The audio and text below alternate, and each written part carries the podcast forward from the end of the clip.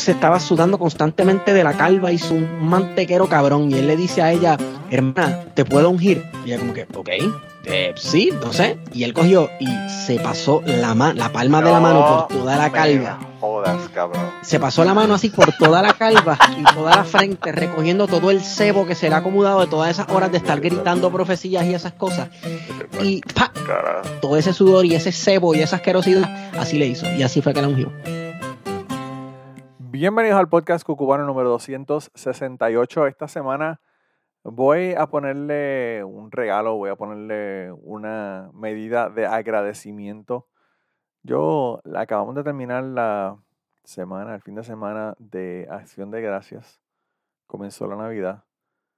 Así que al terminar este, este fin de semana de acción de gracias, lo que nos falta es esperar cinco días para que empiece el pico del coronavirus me imagino que todos se volvieron locos este fin de semana bebiendo y jodiendo y visitando familiares, así que como en cinco días más o menos van a empezar las, pruebas positivas de coronavirus en, todo el país. Así que prepárense, agárrense, agárrense de las manos, como decía el Puma. Pero nada, terminamos el, fin de semana de Acción de Gracias y yo quería agradecerles a ustedes por escuchar el podcast, por eh, ¿verdad? Darle, darle promo al podcast comentar en las redes sociales, valorizar, como dice la gente que habla español, eh, proper y correcto, no, no yo, ¿verdad? Eh, por valorizar el podcast en iTunes y en, ¿verdad? Donde, estoy, donde ustedes escuchen los podcasts. Creo que todos los servicios se pueden, se pueden valorizar en todos los servicios. Y yo no sé, yo quizá me estoy se están enterando de lo viejo que soy. Y cuando digo iTunes, ya que yo creo que la mayor parte de la gente oye por Spotify, así que no sé, quizá, quizás se enteren de que soy viejo al decirle que, que vayan a iTunes y que pongan las cinco estrellas. Pero, pues nada, yo lo que quería era que como, ¿verdad? Estamos dando gracias y los ateos tenemos que darle gracias a cosas tangibles, cosas que sean verdaderas, que existan, que se puedan medir. Pues yo quería darle las gracias a ustedes con una historia que originalmente yo la publiqué para la gente de Patreon eh, en exclusivo y que pues hoy la voy a poner para ustedes. A la gente, a mis queridos agentes de Patreon, yo quiero decirles que no se, no se asusten, no se molesten, eh, porque pues a ustedes les voy a poner algo allá en Patreon que va a ser para ustedes esta semana, para que no se me quejen de que, de que tuvieron historias repetidas esta, este, esta semana, ¿verdad? Aquí en, en Cucubano. Eso, eso lo hablamos por allá, por, por Patreon. Pero anyway, el, el, caso es que para las personas que no sepan, en Patreon yo tengo tres niveles. El primer nivel es de un dólar. Con un dólar ustedes reciben los episodios adelantados. Los episodios cuando yo no estoy grabando un domingo en la noche como estoy haciendo hoy. los subo eh, la semana anterior, generalmente es jueves más o menos. Eh, jueves o viernes y pues lo tienen eh, esta semana adelantado, así que lo pueden escuchar primero que nadie. Eso es parte de los beneficios de las personas que me están dando un dólar en Patreon. Y además de eso, yo hago check-ins en donde hablo de cosas que me están pasando, cosas que se me ocurren, cosas que he visto. Además de eso, también hablo a veces de mi psique profunda. así que eso, eso nada más, ese viaje nada más es como un trip de LSD que vale más de un peso. Pero anyway, eso también hago por allá. Así que si quieren conocer mis secretos y saber qué me pasa día a día y tener ¿verdad? Una, una interacción más personal conmigo, pues lo pueden hacer en Patreon desde un dólar.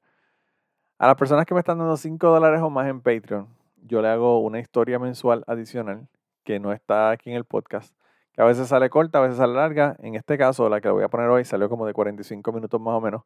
Yo pensé que esta historia iba a salir como de 15, pero bueno, los chismes fueron intensos, así que se tardó como 45 minutos, o me tardé como 45 minutos en contarle este cuento. Y yo creo que ya en Patreon tenemos como 10 o 11 historias. Yo creo que la, historia de diciembre va a ser la historia número 11 que le voy a poner allá. Así que llevo ya 11 meses poniéndole esas historias y disfrutándomelo porque pues le he puesto un montón de cosas súper interesantes allá de, cuentos y cosas que me han pasado anteriormente que algunas no me atrevo ni, ni, ponerlas aquí, así que esas las tienen que escuchar allá en Patreon. Y eh, pues esas historias, yo lo que hago es que le pongo una lista de, qué sé yo, 5, 6, 7 historias, eh, los títulos, ¿verdad? Y ustedes escogen Las personas que me están dando 5 dólares más escogen cuál es la, la que quieren y pues en basado en sus votos, yo veo cuál es la que más votos tiene y esa es la que le cuento ese mes. Así que son ustedes los que escogen la historia. Y además de eso tengo un nivel de 10 dólares para personas, eso más, más para personas que son eh, podcasters, personas que, que quieren hacer un podcast o que están haciendo un podcast. Y ahí pues yo me le he hablado de un par de cosas. Hice un episodio con Blanca de, del podcast Autorizar, donde hablamos de podcastear y de historias. Historias, en, en, su, en el caso de ella, historias que ella escribe, ¿verdad? Porque ella es escritora. O historias para contarla. Y aspectos que son importantes cuando uno va a contar historias. Además de eso, grabé un episodio con, con Armando de CrimePod. Grabé otro episodio con Jan del podcast Trapito Sucio. Eso se lo puse allá para que las personas, pues, aprendieran quizás de las experiencias y las metidas de patas mías y de Jan cuando empezamos a grabar el podcast. Y eso también está allá. Y además de eso tengo otros audios donde le explico aspectos importantes y cosas que hacer y no hacer cuando uno va a hacer un podcast. Y hice un video también donde le, le puse cuáles son los equipos básicos para podcasting, los errores que cometí cuando fui a comprar equipo, para que no los cometan y cuál es el equipo que usted necesita mínimo si va a hacer un podcast, podcast en serio. Así que eso lo tengo allá en el nivel de 10 dólares para pues, las personas que le interesan hacer podcast. Pero hablando de, de personas que quieren hacer podcast, yo tengo una de mis luciérnagas furiosas que comenzó un podcast recientemente. Eh, Alex Arroyo comenzó a hacer un podcast y él es uno de los patrocinadores. Él lleva años apoyándome en Patreon. Y siempre había querido hacer un podcast y pues ya finalmente decidí hacer el podcast y el podcast salió ya al, público. Así que quería decirle, ¿verdad? De que hay un otro boricua podcastero. Alex, a ustedes lo pueden escuchar si quieren aquí en el podcast, porque él ya ha estado en el podcast mío, eh, en un podcast que es sobre Uber, sobre historias de Uber, que lo hicimos él, Rose y yo, porque ellos dos eh, eh, trabajan para Uber, ¿verdad? Por su cuenta. Y bueno, pues usted se puede imaginar las historias de las cosas que le pasa a la gente que están guiando con, con los pasajeros que tienen, que a veces son súper interesantes. Y eso, pues, si lo ponen en la búsqueda de su, de su app de podcast y ponen Uber, pues le va a salir ese, ese episodio. Eh, pero además de eso, yo lo, invité para que estuviera aquí, para que me hablara del podcast que va a hacer, ¿verdad? Próximamente. Y pues todavía no ha estado por aquí, así que lo estoy poniendo, lo estoy poniendo on the spot si me estaba, eh, me estaba comiendo mierda diciéndome que me iría para Cucubano, pues ya se jodió porque ya acabo de anunciar que viene para acá, así que va a tener que venir. Así que, Alex, si, si pensaste que no ibas a venir aquí, pues te has podido joder. Eh, pero a nivel, el podcast de él se llama Taker Mania Podcast, ¿verdad? Y ese podcast es un podcast en español sobre lucha libre, específicamente sobre la carrera del Undertaker. Eh, la leyenda del Undertaker, ¿verdad? Porque ese, ese hombre ya es una leyenda. Y pues él va a hablar de aspectos de la carrera y de la vida del Undertaker, desde de, sus comienzos hasta, hasta la actualidad. Así que si les interesa la lucha libre, dense la vuelta por allá. Y si no, yo creo que le puede interesar anyway, porque si les interesan las historias, pues obviamente esto es una historia. Así que es importante que, que vayan allá y se suscriban y escuchen esta historia. Eh, él habla de otros aspectos también, así que no solamente de lucha libre. Así que dense la vuelta por allá. Ya saben, Taker Mania, así mismo lo buscan en, en su aplicación de podcast. Y si no, pues aquí en la descripción del episodio le voy a poner un enlace para que vayan allá y puedan, puedan ir directamente al, al podcast de él. La otra cosa que le quería comentar es que la historia que les voy a poner en el día de hoy es una historia, yo siempre digo que no, no voy a poner historias de terceras personas, pero a pesar de que esta historia es la historia de, un, de uno de mis tíos, pues no es una historia de terceras personas porque son de cosas que me pasaron con él y cosas que yo sé de él y cosas que las viví, ¿verdad? Así que son dentro de todo, a pesar de que estoy hablando de él, pues también estoy hablando de mi vida. Y al final hay unas cosas ahí que yo nunca se las he dicho a nadie, así que mi familia que están escuchando, los que están escuchando a mi familia se van a enterar hoy de qué fue lo que pasó con eso, pero bueno, eso eh, me imagino que mi familia van todos a correr Patreon para escuchar cuáles son las otras historias y qué cosas he dicho en las otras historias. Pero prometieron una leyenda y por eso yo le puse al episodio la leyenda de mi tío Papo, porque mi tío Papo era conocido en el área norte, centro, y yo creo que sureste y oeste de Puerto Rico. Y pues ahí él tiene muchísimas historias y yo se las puse ahí todas para que, la, para que conozcan a, la leyenda de mi tío Papo. Así que sin más, yo iba a dejarlos con la historia ahora. No sin antes decirle que, como les dije al principio, comenzó la Navidad. Gente, cógelo con calma, el coronavirus está cabrón. Los casos están por los quintos cielos. No sean estúpidos. no se pongan a hacer estupideces que les puedan costar la vida, no solamente a usted, sino a sus familiares. Eh, con calma, emborráchense solo en casa como, los, como hacen los alcohólicos, olvídense de socializar excesivamente con la gente. Si van a socializar, eh, ya ustedes saben, de lejitos, no se vayan al condado como si se fueron estos anormales hoy allá a, protestar de que, de que los tienen encerrados y que a decir que el coronavirus es un hoax, que eso no existe. No, no sea bruto, no sea bruto. Eh, haga las cosas bien. Ya le cerraron hasta, hasta dos bodas en Puerto Rico porque había más de 100, de 100 invitados a la boda. Así que vamos a evitar ese asunto. Vamos a coger las cosas con calma. Vamos a emborracharnos, eh, ¿verdad? De una manera segura. No, de la misma manera que antes decían no, no, vi, no beba y guíe, yo le estoy diciendo no socialice y beba ahora. Esa es la nueva. Así que cuídense un montón, de verdad. Eh, vamos a disfrutar, vamos a aparecer la Navidad. Eh, si quieren, llamen a la gente, llamen a los seres queridos, veanlo de lejito, qué sé yo, comprense un plexiglass y hagan una caja y se meten en la caja y van y los ven. Hagan lo que ustedes tengan que hacer, pero no, no nos maten a los viejitos, por favor, que los viejitos son los que mejores tienen historia. Así que nada, sin más yo entonces los voy a dejar ahora con, el episodio de hoy y con la historia de la leyenda de mi tío Papo. Así que nada, se cuidan un montón. Bueno gente, la prometido es deuda, así que como les dije la vez anterior, le voy a contar de la leyenda de mi tío Papo. Lo primero que hay que decir de mi tío Papo es que yo tengo dos tíos papos no dos tíos, un tío y un primo. Y en la familia de nosotros, para nosotros distinguirlo, ¿verdad? Eh, le llamaban papo flaco y papo gordo. Hoy yo no les voy a hablar de papo gordo. La única, el único distintivo de papo gordo es que era gago. Y todo el mundo este, se lo jodía porque realmente todo el mundo se reía de él en la familia porque el tipo era gago. Eh, él era primo de nosotros por, parte de mi mamá. Y, pues de él yo no lo voy a hablar hoy. Le voy a hablar de mi tío, Papo, que es mi tío por parte de mi mamá. Él eh, es el hermano menor de mi mamá. Y no solamente el hermano menor, sino que yo creo que en la casa de mi, de mi abuela, pues pasó como pasaba en mi casa. Que las hermanas eran todas hermanas mayores. Había un hermano también que era mayor. Pero habían tres hermanas mayores que mi tío Papo. Mi, mi tío Papo era el, menor de todos. Eran cinco. En total, tres, tres mujeres y dos varones. Y el tío Papo, pues era el mimado de la casa porque era el más chiquito, porque era todo.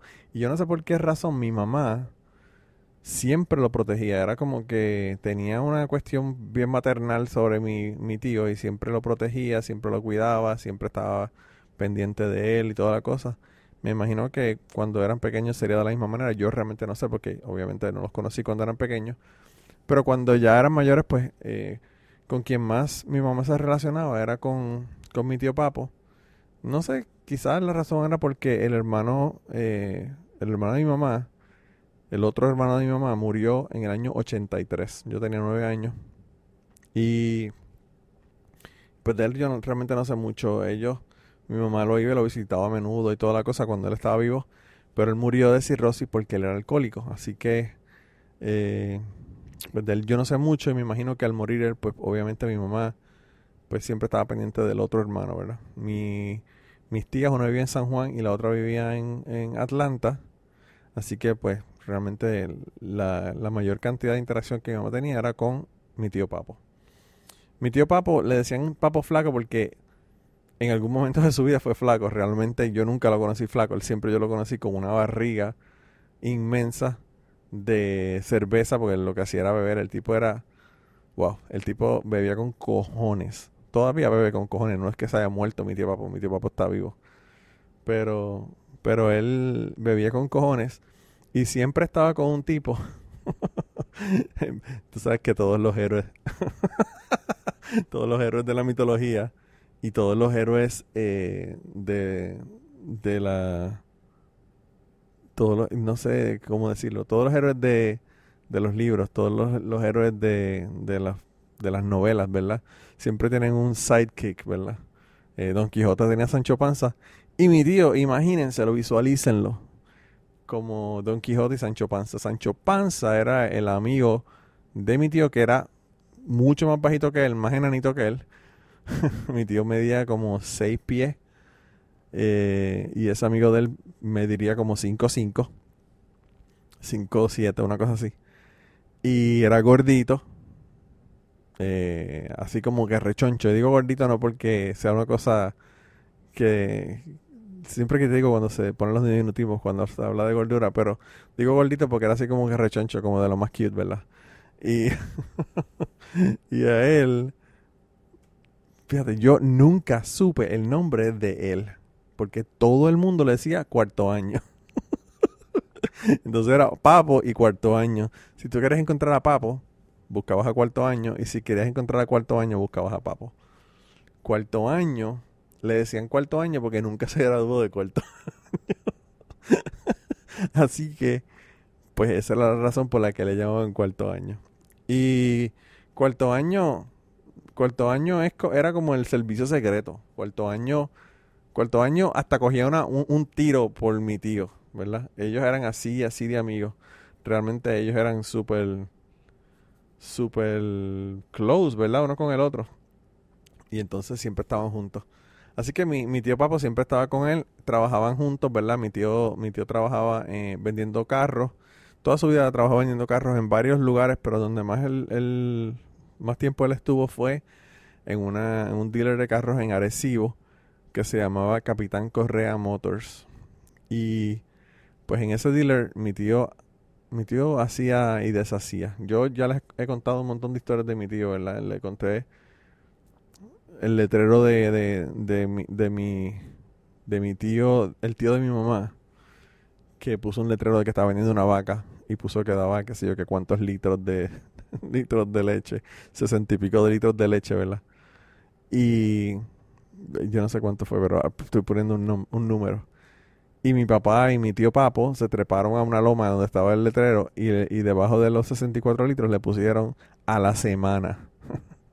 y mi tío, el tío de mi mamá, el tío Miguel, estaba muy encabronado porque le habían dañado el letrero y, y le habían dañado el anuncio que le había puesto, un letrero gigantesco que había puesto a la entrada del pueblo de Utuado.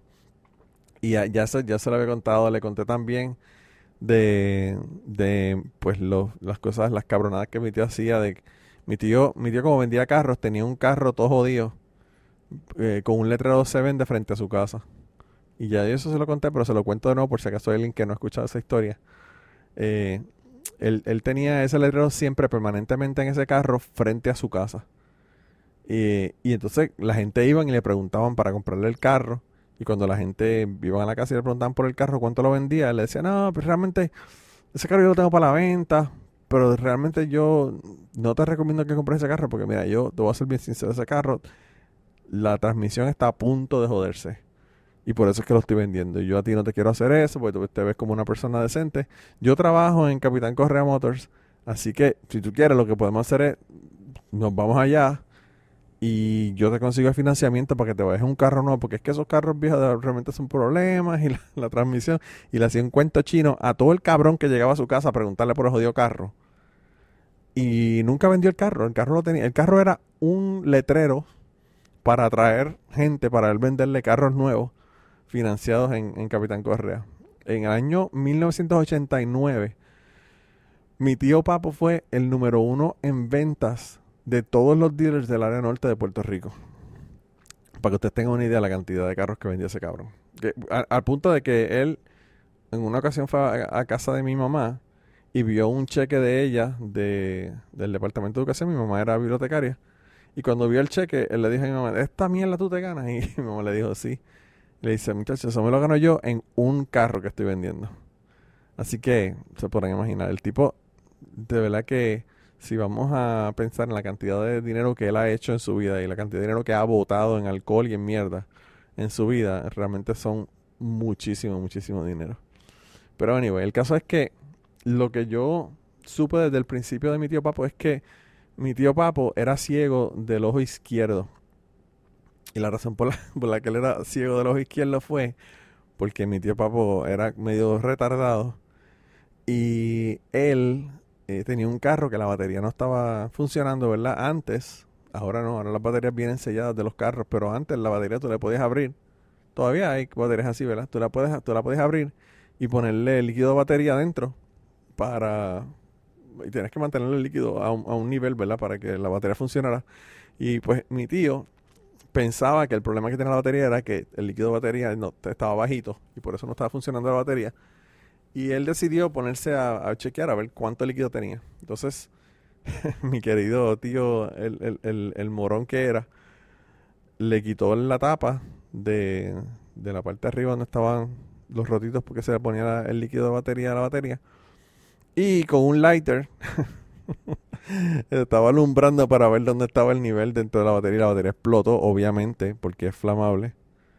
Y, y al explotar la batería, pues el ojo que tenía que estaba usando para mirar, que era el más cerca de la batería, pues por ese ojo quedó ciego. Ya él, no veía bien por ese ojo. Eh, no era que no veía 100%, pero eh, veía bien poco por ese ojo. Eh, así que ese era, ese era mi, mi, mi, genio de tío, ¿verdad? Mi tío Papo. Pero mi tío Papo, siempre, a pesar de que mi mamá siempre estaba cuidándolo, siempre le traía problemas. Y en un momento dado, mi tío Papo tendría como... Mm, veintitantos años, casi treinta por ahí. Y él eh, empezó, yo no sé cómo carajo él conoció una chamaquita de la escuela del high school, tendría 17, 18 años. Estaba en cuarto año. Y, y él empezó a merodear, ¿verdad? A la, a la, chica esta. Y mi mamá, que no es pendeja y era maestra y sabía cómo, son cómo es el mambo, pues vio que mi tío estaba jodiendo y visitando y pasando por la escuela y hablando con la chica esta y toda la mierda. Y obviamente, pues, mi mamá fue donde él y le dijo hasta culo, porque estaba con una chamaca, yo no sé si era menor de edad, pero probablemente sí lo era. Eh, y, le dijo hasta culo a mi tío de que se dejara estar con esa chamaca, que sí, que sí, yo qué, que sí H, que sí R. Al fin y al cabo es que eh, la chamaca esta se entera de que mi mamá estaba tú sabes, diciéndole a mi tío que no saliera con ella y todo lo demás. Y como chamaca problemática, pues se fue y yo no sé con qué rayo le rayó la guagua a mi mamá. Del frente hasta atrás, por un lado, y volvió eh, desde atrás hasta el frente de nuevo. Dos líneas así, de un lado al otro. Una guagua que, que acabó de comprar mi mamá nueva, una guagua Mazda. Que mi mamá acaba de comprar con una línea de un lado a otro por culpa de la cabrona esa que le, que le guayó la guagua. Al fin y al cabo fue que eh, esa mujer queda preñada, queda embarazada de mi tío. Y mi tío tiene una nena. Mi tío ya tenía un hijo con una esposa que había tenido anteriormente, que se había divorciado, que prácticamente nunca veía, ¿verdad? Porque la mamá no quería que lo viera. Y pues no tenía ningún contacto con él. Y pues entonces ahí estuvo con esta chica y básicamente él, estuvo con ella bien poco, un par de años. Y después de ese par de años que estuvo con ella, se dejaron. Y pues eh, ella se quedó con la, con la hija, ¿verdad? Que se la pasaba en mi casa, siempre era super close con la familia de nosotros, ¿verdad? Pero mi mamá siempre estaba molesta. O mi mamá, a pesar de que interaccionaba con la, con la ex de mi, de mi tío, pues siempre estaba molesta porque ella sabía que había sido ella la que le había rayado el carro a mi mamá. Y pues nunca le dijo nada porque no tenía pruebas de que, de que había sido ella, pero pues siempre tenía como esa espina de que, de que pues había un una mierda que había pasado ya entre ellas anteriormente. Mi tío, eh, en su trabajo de, del, dealer, ¿verdad? Eh, antes se, tú le podías cambiar los cables o desenchufarle el cable al odómetro de tu carro para que no contara las millas. Mi tío cogía carros y siempre estaba usando carros del dealer nuevos y lo que hacía era que le quitaba el odómetro o lo ponía hacia atrás para que corriera en vez de hacia el frente, hacia atrás, para, para paletear el carro para donde le daba la gana. Y a veces mi tío venía y llegaba a mi casa con dos carros, cuarto año, cuarto año guiando uno y él guiando otro, y decía, eh, vente que vamos a hacer un watch out. Y el watch out, lo que mi tío llamaba el watch out era, le vamos a cambiar las gomas del carro eh, nuevas por unas gomas usadas de mi carro. O vamos a coger la batería nueva de ese carro y se la vamos a poner al carro mío que la batería ya tiene dos años. O alguna mierda le iban a hacer al carro que, que pues que, que básicamente le iban a intercambiar una pieza o algo del carro jodido eh, por la del carro nuevo para, para quedarse con ella. Así que eso, ese era el, el código que tenían él y, y cuarto año en, cuando se iban a robar algo de, un carro nuevo que había. Yo me acuerdo de una ocasión que mi tía, mi tía de Atlanta vino y ella vino con una amiga de ella. Eh, digo yo amiga, ¿verdad? Después le voy a hacer cuenta de qué pasó con esa amiga, pero eh, mi tía estaba casado con un, un señor que era eh, italiano-americano de primera generación, que él, ella conoció en, en Atlanta o en New Jersey. ella lo conoció en New Jersey y se casaron. Y después se mudaron para Atlanta. Y él tenía una, una compañía de, de hipoteca. Y él tenía dos socios con esa compañía de, de hipoteca. Y pues mi tía, ellos venían a cada rato para Puerto Rico a, a, vacacionar. Imagínate, esta gente tenía muchísimo dinero. Mi tío era de, de esta gente que que lo llaman de Las Vegas y le ofrecen un fin de semana gratis en Las Vegas con el, con el eh, boleto de avión pago por la cantidad de dinero que gasta en los casinos allá en Las Vegas. Pues ellos a veces se venían para Puerto Rico y se venían él con los jefes o venía él con la secretaria. La secretaria era la que yo digo que es amiga de mi tía. Eh, y ella se llama Joyce. Y Joyce era una chamaca gringa normal, soltera, como de 30 años. Esto ya, cuando ya esto ocurrió, ya mi, mi tío se había divorciado de la, de la que era mamá de la prima mía. Y estaba soltero. Y mi tío tendría como early 30s, como al principio de sus 30 y pico de años. Y entonces eh, mi tía vino con eh, el partner del esposo de ella, de mi tío. Mi tío, ella y la secretaria vino porque quería estar en venía para, venir para Puerto Rico, que si H, que si. Y vinieron para acá, estuvieron en un hotel, se quedaron en un hotel eh, un par de días. Y mi abuelo hizo un lechón asado a la vara porque ellos iban a venir a comer. Ellos nunca habían visto una cosa como esa y estaban encantados, se volvieron locos con el lechón asado eh, que hizo mi abuelo. Y vinieron y visitaron, qué sé yo qué. Y mi tío, como iban a hacer esa fiesta, ese fiestón de un lechón asado completo, pues Invitaron a mi tío, invitaron a mi otra tía de San Juan, invitaron a todo el mundo. Y estaban todo el mundo en casa de mi abuelo. Mi abuelo por parte de padre, eh, que fue el que hizo el, lechón asado y todo eso. Y ahí mi tío conoce a esta chica que se llama Joyce, que es la secretaria de mi tío de Atlanta.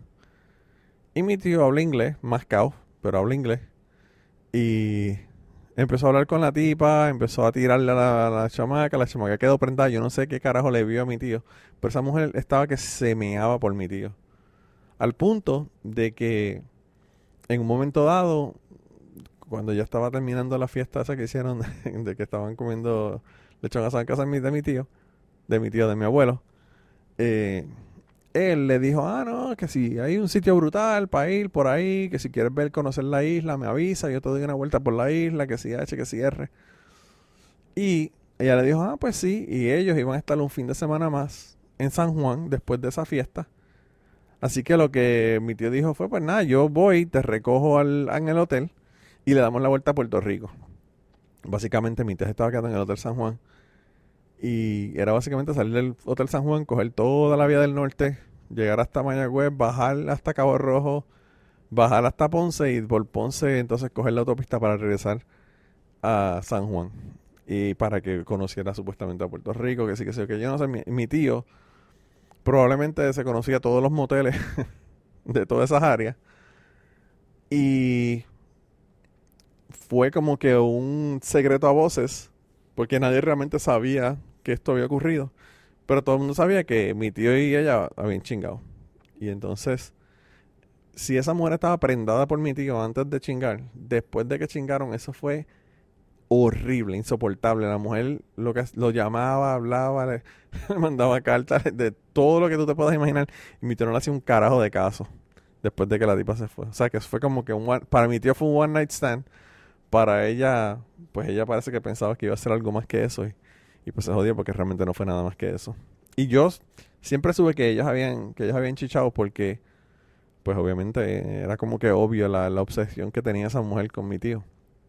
Y entonces, eh, en un momento dado, yo fui a buscar a mi abuela y, y yo, esto yo nunca lo entendí porque obviamente no le he preguntado a nadie de mi familia. Pero esto yo nunca lo entendí. Mi, mi abuela ya la fui a buscar para llevarla para mi casa. Mi abuela generalmente estaba todo el día en su casa. Y mi mamá, yo no sé por qué, pues eh, siempre se la llevaba para que se quedara en mi casa. En mi casa, como yo tenía dos hermanas, y mis dos hermanas estaban en la universidad, había dos, dos cuartos vacíos. Y mi, mi abuela se quedaba en, mi, en la casa de nosotros. Eventualmente, mi papá le hizo un cuarto adicional a mi abuela. Y mi abuela pues se quedaba ahí. Pero el caso es que yo fui a buscar a mi abuela. Y mi abuela, tan pronto uno llegaba a buscarla, ella siempre decía como que, ah, espérate que de, tengo, déjame hacer café. Y se ponía a hacer café con su santa calma y tenía que uno sentarse a esperarle toda la mierda. Y pues ella hizo eso, se puso a tomar café, hizo café, se tomó el café y qué sé yo qué. Y cuando fue a buscar la cartera y las llaves para irnos, pues encontró, cogió la cartera y no encontraron las llaves. Y ella obviamente no se iba a ir porque no sabía si iba a poder volver a entrar a la casa después, si, si cerraba el candado del portón pues no se sabía si, si iba a tener llave o no iba a tener llave para poder entrar el próximo día. Por lo tanto, empezamos en una búsqueda furiosa por toda la casa. A ver dónde carajo mi, mi abuela había puesto las llaves. Y yo empecé a buscar en los lugares obvios, ¿verdad? En la, en el, en la nevera, ¿verdad? Que si en la cocina, que si en los counters, en la mesa, en todos los lugares donde ella estuvo, ¿verdad? Y no encontré nada. Y digo, pues tiene que estar en tu cuarto. Y empiezo a buscar en el cuarto empieza a buscar este por todos lados en el cuarto de ella, no está en el cuarto, no está en el en la mesa de noche, no está en, en el gavetero, no está en ningún lado. Digo, pues déjame chequear en el jodido closet. En el closet mi tía, mi abuela tenía una como una una vaina ahí como con dos gavetas. Y yo dije, pues aquí no está. Y sigo buscando. Abro las gavetas esas que tenía mi tía, mi abuela dentro del closet. Que tenía las dos gavetas. Y en la gaveta de arriba eh, no había ninguna llave. Pero cuando miro, había, había unas fotos. Eh, una foto que se estaban saliendo de un libro. Ella tenía como que un libro, las fotos dentro de ese libro, y estaba como que la esquina de la foto saliéndose. Y yo, por curiosidad, eh, abro el libro y cuando miro, veo que son fotos de mi tío con Joyce. fotos de mi tío con Joyce chichando. Eh, fotos que ellos mismos se sacaron, no eran fotos que alguien le sacó, pero eh, había unas cuantas fotos. Y yo, sin pensarlo dos veces, yo dije, esto lo tengo que ver yo. Y agarré el paquete de fotos, que eran como 7 o 8 fotos, y me las puse en el bolsillo de atrás del maón. Y me fui. En ese momento yo no vi la foto, solamente vi la primera que había. Eh, y seguí, seguí, buscando y qué sé yo qué. Las llaves estaban. Eh, mi, abuela se había sentado en el, en el sofá y las llaves habían caído entre los dos cojines del sofá. Y ahí encontramos las llaves, nos fuimos y qué sé yo, que nos fuimos para la casa y yo salí corriendo. Y cuando llegué a mi casa salí corriendo eh, y me metí a mi cuarto para ver qué carajo era en la foto. En la foto estaba una foto de la tipa mamándole el bicho a mi tío. Estaba una foto que le sacó, eh, aparentemente le sacó ella a mi tío mamándole una de las tetas de ella. Y habiendo dos otras fotos, estaba una foto que ella estaba parada como modelando sin ropa. A ver, unas cuantas fotos realmente, no me acuerdo ahora exactamente qué eran. Las otras eran fotos vestidos, ¿verdad? Que se veía que era como que un motel en algún lado, pero pues no tienen nada. Las, las tres que eran de desnudos eran ella parada sin ropa, mi tío chupándole una de las tetas a la tipa y, y la tipa mamándole el bicho a mi tío.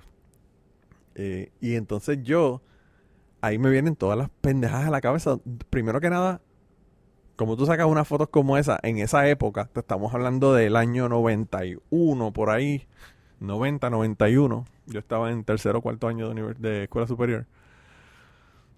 Y ¿cómo carajo tú sacas unas fotos como esa, las revelas?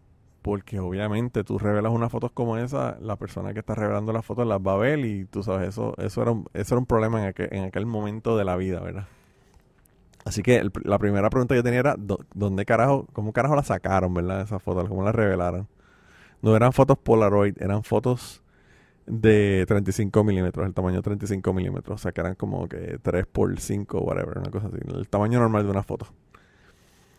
Entonces, la otra, la otra pregunta que tenía es: él, obviamente, sacó en la foto, o ella, uno de los dos. Pero el caso es que esas fotos estaban en casa de mi tía. Digo, de mi abuela, perdón. ¿Por qué puñetas esas fotos están en casa de mi abuela? Obviamente mi abuela las vio y mi pregunta era, ¿quién carajo le dio esas fotos a mi abuela? Esas fotos, hay dos posibilidades. O las sacó mi tío y le dijo, mira esta cabrona, por eso es que esta mujer está loca conmigo, porque quiere estar conmigo porque yo chiché con ella, le enseñó las fotos, quizás para probarle que había chichado con ella. O quizás, eh, no sé si la, la tipa esta, Joyce, le mandó esas fotos a mi abuela por correo o algo y le dijo, mira, después de que, de que yo chiché con el hijo de usted, bla, bla, bla, él no me hace caso ahora, ni me quiere contestar, ni nada. De verdad que no tengo ni puta idea qué fue lo que pasó ahí. Pero el caso es que esas fotos, obviamente después yo las boté. Yo no sé qué carajo yo, cómo carajo yo las boté después, pero eh, tampoco me preguntaron ni nadie comentó de fotos que faltaban ni nada. Eso fue un secreto de la familia que nadie, obviamente nadie iba a preguntar, ni yo iba a preguntar, mira esta foto, ni mi abuela iba a decir se me perdieron unas fotos porque va a decir qué fotos son las que se perdieron, ni nada, así que no. Esa foto, eso fue uno de los misterios de mi tío Papo. Pero el caso fue que definitivamente, después de ver esas fotos, supe 100% de que él se había tirado a Joyce. y que por eso era que Joyce estaba tan loca con Puerto Rico y con, y con mi tío. Eh, pero nada, el caso fue que mi tío eh, siempre iba a, las a, la casa de mi mamá todo el tiempo. Eh, visitaba en no solamente en, en momentos de fiesta, ¿verdad? Como Navidad, Thanksgiving y toda esa pendeja, sino que prácticamente cada semana, cada dos semanas iba a mi casa. Él vivía en ese momento en Arecibo, así que para él ir a mi casa era súper fácil y se la pasaba eh, yendo a mi mamá. Un día llegó mi tío. Mi tío, yo me daba cuenta de que él bebía y pues, obviamente mi papá, bebía, ya esa historia ya se la conté, me parece que fue la primera o la segunda historia que le hice aquí. Pero yo me, me empecé a dar cuenta de que mi tío estaba como que cada vez más eh, dependiente o más alcohólico o más eh, bebiendo más, ¿verdad? Y cada vez era más y más y más. Y un momento dado, él llegó a mi casa y tenía un disco de Josie Esteban en la batería 15. Y estaba, pero yo no sé cómo él, cómo carajo él llegó a la casa, de, a mi casa, de verdad, a la casa de nosotros, guiando desde Arecibo. En ese momento, la carretera de 10 de Arecibo, todo Arecibo no existía. La que existía es la, la carretera vieja, que es una carretera de curvas bien cabrón.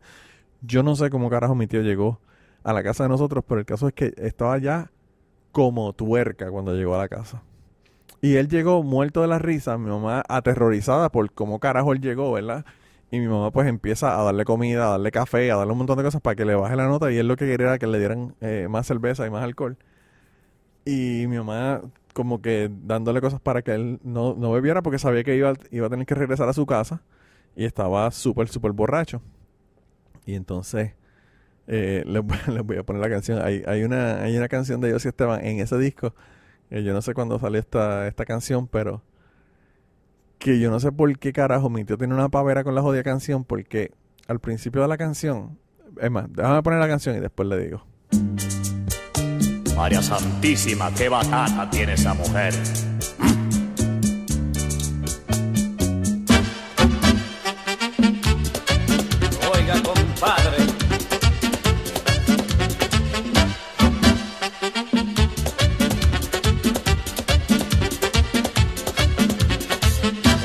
Caramba, no quiere bailar.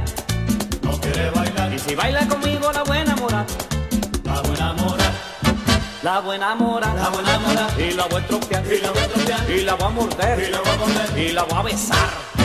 La buena mora, la buena mora, y la voy a tropear, y la voy a tropear, y la voy a morder, y la voy a morder, y la voy a besar. Y me dicen los hombres que buena está. ay qué buena está. Por lo bueno que Perdón, perdón, perdón, mora. perdón. No, no sé por qué Josie Esteban tiene esa hipnosis en mí que cuando empiezo a escuchar a Josie Esteban no puedo dejarlo escuchar. Yo no sé por qué el tipo de verdad que para un rockero empedernido metalero como yo realmente es casi un bochorno decir que me encantan las fucking canciones de Josie Esteban, pero ahora no, porque ahora es cristiano, pero cuando, cuando era realmente Josie Esteban, Josie Esteban era el rey de, de los principios de los 90. No hay, no hay nadie más que fuera más famoso que él. Pero a nivel el caso fue que mi tío, cuando veía esa primera parte, ¿verdad? Donde decía, eh, María Santísima, qué batata tiene esa mujer. Y después hacía, "Mm". esa era la parte que a mi tío le daba tanta risa y volvía y le daba para atrás en el cassette y volvía a ponía. Y volvía y le daba para atrás en el cassette y la volviera a ponía. Y volvía y le daba para atrás en el cassette y la volvía a poner. Y yo como que, mano, o sea, yo creo que yo nunca en mi vida había visto una persona que, que le diera esa pavera, ¿verdad? Y ahí entendí de que, como dice la canción, el borracho no vale, no señor. Pues el, el borracho realmente no vale, no, vale nada. Pero el caso fue que mi tío eh, se ponía a beber y, qué sé yo, le hacía falta a mi mamá y aparecía en mi casa borracho y mi mamá se ponía malísima de los nervios porque lo que pensaba era poder matar a alguien por ahí guiando y toda esta cosa. Y a él no le importaba un carajo, realmente él y cuarto año, yo creo que él todos los días él bebía, así que todos los días él, para eso era, él era normal, ¿verdad? Él estar guiando. Y, y en un momento dado era, estábamos en bien cerca de Navidad. Eso tiene que haber sido Navidad del año 91 para 92. Eh, by the way, la canción esta de Josie Esteban salió en el año 90, así que para que tengan una idea. En el año 91, para Navidad, mi, mi tío llamó a mi mamá y le dijo, ah, voy para allá, que sí, que sí, ok. Y mi mamá se dio cuenta de, cuando estaba hablando con él, que estaba borracho. Pero borracho, borracho. Y mi mamá le dijo que no viniera. Que estaba borracho, que sí, que sí, ok. Y o como, como todo borracho, que nunca quiere aceptar que está borracho, pues él le dijo, no, yo no estoy borracho, que sí, que sí, ok. Y mi mamá le dijo, si estás borracho, si te estoy escuchando que estás borracho, ya, ya estás bebiendo y vas a venir para acá, eso es un peligro por esas curvas, que sí, que sí, ok, que no vengas para acá. Y siguieron ahí como que él diciendo que, que no estaba borracho, que iba, y mi mamá, mi mamá diciéndole que, que no viniera, que estaba borracho. Hasta el punto de que mi tío empezó, se puso medio agresivo a pelear y a decir que mi mamá lo estaba acusando de estar borracho y que él no estaba borracho, que él iba a ir para la casa para probarle que él no estaba borracho, que sí, que sí, yo qué. Y en un momento dado, eh, pues se enojó y dijo que, que, que ella, que lo había insultado, que sí, que sí, ok. Le, le tiró el teléfono y no habló más nada. Eh, ese día él no llegó a la casa de mi mamá porque ya parece en ese momento ya él se había casado con una señora, ¿verdad? Y esa señora, esa señora, todo el mundo pensaba que, bueno, mi, mi tío era el tipo de persona que tenía mujeres súper, súper, súper lindas, ¿verdad? Eh, la, primera esposa de, de mi tío y la, la otra eh, esposa que tuvo, la segunda esposa que tuvo también era súper linda. La secretaria, ¿verdad? De, de, mi, de mi tío de Atlanta con la que él estuvo, aunque fue un one night stand, ¿verdad? Pero era una chica súper linda. Y pues mi mamá y toda la familia siempre le encontraron que tenía buen gusto con las mujeres, ¿verdad? Y, y suerte, ¿verdad? Porque el cabrón no era lindo tampoco, un carajo, pero bueno. Y, y em- empezó a salir con esta señora, una señora que, si ustedes quieren tener una idea de cómo luce esta señora, ustedes pueden poner la tigresa del oriente en Google. Si ustedes probablemente saben quién es la tigresa del oriente así lucía la que la última esposa, ¿verdad? La esposa con la que todavía mi tío está desde el año 90, 90 89, 90 por allá. Así que me imagino que en ese momento cuando él dijo que iba para allá que sí que sí yo qué, pues la esposa le dijo que no fuera, bla bla bla y no, no llegó a donde mi mamá y de ese momento en adelante mi tío dejó de hablarle a mi mamá, mi él no le habló más a mi mamá. Y bueno, me imagino que obviamente en ese momento él no lo sabía ni se lo imaginaba. Pero nueve meses más tarde, ya esa historia también se la conté en el podcast regular. Eh, para las personas que no lo han escuchado, se llama 4 de septiembre eh, del 92. Eh, en septiembre 4 del 92, mi mamá muere de un ataque al corazón. Nueve meses después de, o nueve o diez meses después de la discusión esta que tuvo con mi, con mi tío. Y mi tío no, pues no- subsanó los problemas, el, ¿verdad? El, el- malentendido, whatever, que tuvo con mi mamá. El tipo era súper, qué sé yo, súper terco, como una mula. Y no quiso aceptar que, pues, que había, él había sido la culpa de él, porque él era el que estaba borracho y mi mamá realmente lo que estaba era tratando de protegerlo y de proteger a la gente que no fuera a matar a alguien. Y nunca, nunca arregló esa relación. Y yo me imagino que mi tío se sintió tan y tan y tan mal al enterarse que mi mamá murió, que no tuvo la cara, no le dio la cara de ir al entierro de mi mamá. Y de ser el tío que mi mamá se desvivía por él y era la luz de los ojos de mi mamá, su hermano más querido, pues terminó siendo el hermano que terminaron peleados por una estupidez. Y no solamente por una estupidez, sino que ni siquiera fue al entierro de mi mamá. Y en ese momento yo eh, dejé de admirar, estoy haciendo comillas en el aire, a mi, a mi tío, porque mi tío era súper gracioso, súper cool, tenía muchas amistades, ¿sabes? Mi tío tenía muchísimas cualidades bien buenas. Y, y yo dejé de admirarlo a él y, yo dije, "Ma, este, realmente este tipo eh, eh, no es nadie para mí en mi vida porque para empezar se enoja por una estupidez y después ni siquiera tiene los cojones de llegar a- al entierro de, la hermana para aceptar que tuvo él la culpa o que él fue el que el que realmente estaba mal porque era el que estaba borracho y era cierto lo que mi mamá le estaba diciendo. Y desde ese, desde ese día, ¿verdad? Esa última vez que lo vi, que no fue la, la vez que estaba llamando a mi mamá borracho que iba a ir a la casa, pero la vez anterior tiene que haber sido una semana antes o algo así. Eh, yo no veo a mi, a, mi, a mi tío. Nunca supe más de mi tío. Mi tío no nos habló por un montón de tiempo. Y eh, mi papá, cuando ya yo estaba aquí en Estados Unidos, esto tiene que haber sido como en el año 2006, 2007 por ahí. Mi papá estaba en el Banco Popular en Arecibo, no sé qué estaría haciendo en el banco, y se lo encontró, se encontró a mi tío. Y empezaron a hablar, mi papá, mi papá es el tipo de persona que no guarda rencores ni resentimientos con nadie, mi papá, mi papá no, no es ese tipo de persona. Y hablaron y qué sé yo qué, y compartieron allí, qué sé yo qué. Él le preguntó por mí, que como yo estaba, que como estaban mis hermanas. Y mi papá dijo, ah, está, está en Kentucky, que está de lo más bien, y qué sé yo qué. Y mi papá me llamó. Y yo, pues, obviamente, mi papá me llamó, contestó la llamada, lo saludo, hablo con él, me dice, mira que aquí, este, estoy aquí con el tío tuyo para que hables con él. Y no me, di, no me dejó decir nada, solamente le pasó el teléfono a mi tío. Y me, él me dijo que como yo estaba, ya le dije que estaba bien. Me dije, ¿qué estás haciendo? No, estoy trabajando, estoy en la universidad estudiando, que sí, qué sé yo. Le dije eso. Y me dijo, ah, qué bueno, que si H, que si R. Le, le voy a dar el teléfono mío a, eh, le voy a dar el teléfono mío a tu papá para que tu papá te lo dé, para que lo tengas por cualquier cosa. Y yo le dije, ah, pues sí, sí. Y enganchó el teléfono, pero fue una conversación no solamente como una persona que uno no conoce, sino como una persona que, que a uno que no le importa un carajo quién carajo es esa persona, tú sabes.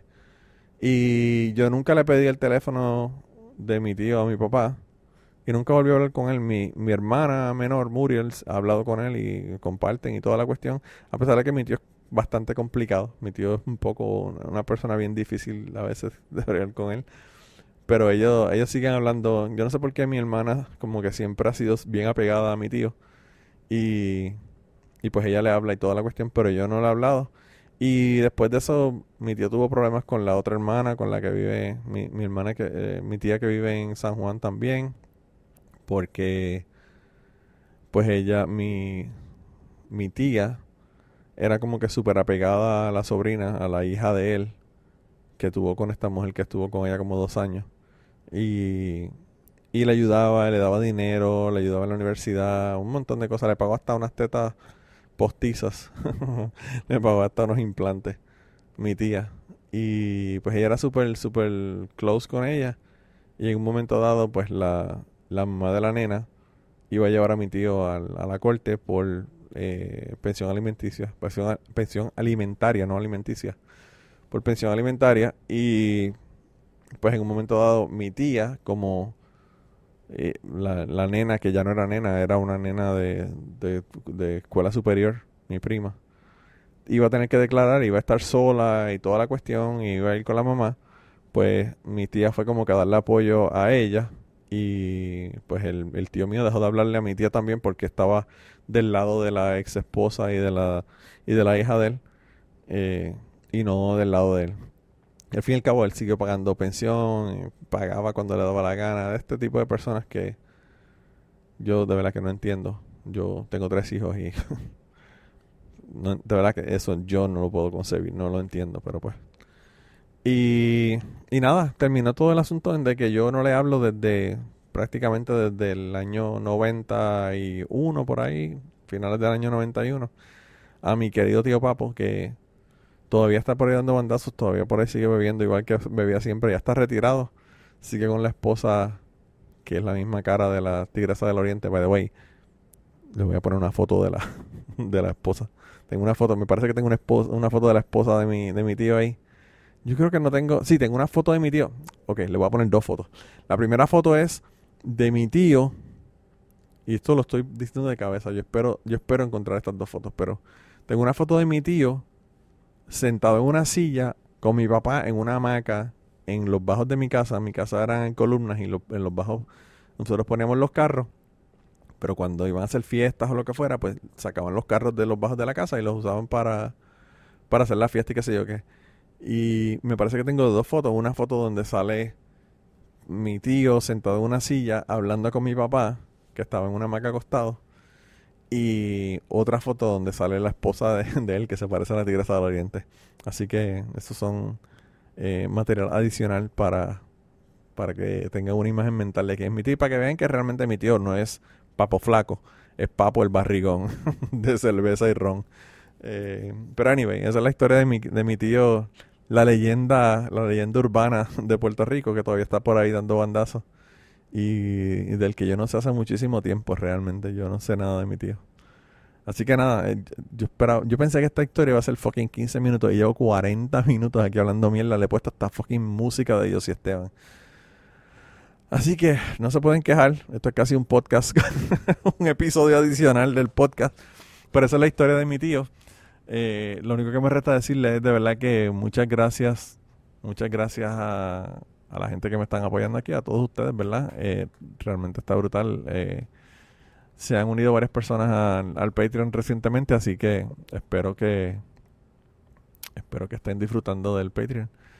Y, y nada, lo único que me queda decirle es que voy a seguir haciendo check-ins. Estoy pensando hacer historias con, con canciones que me recuerdan cosas y poner la canción y, la historia asociada a la, a la canción esa. Y le voy a hacer una, una de estas encuestas para que ustedes me digan cuál es la próxima historia que quieren que les haga. Tengo unas cuantas ahí que les voy a poner en la lista, les voy a añadir unas adicionales y, pues obviamente las que estaban ahí que no han escogido todavía, pues se las voy a dar por si acaso les interesa más que las nuevas que le voy a poner. Así que nada, de verdad que eh, eh, ustedes no saben lo agradecido que les estoy por estar aquí apoyándome en Patreon y lo bien que la estoy pasando contándole todos estos cuentos porque me recuerdo de todas estas locuras del, del pasado y, y de verdad que son historias de terceros que no puedo hacer en el, en el podcast regular.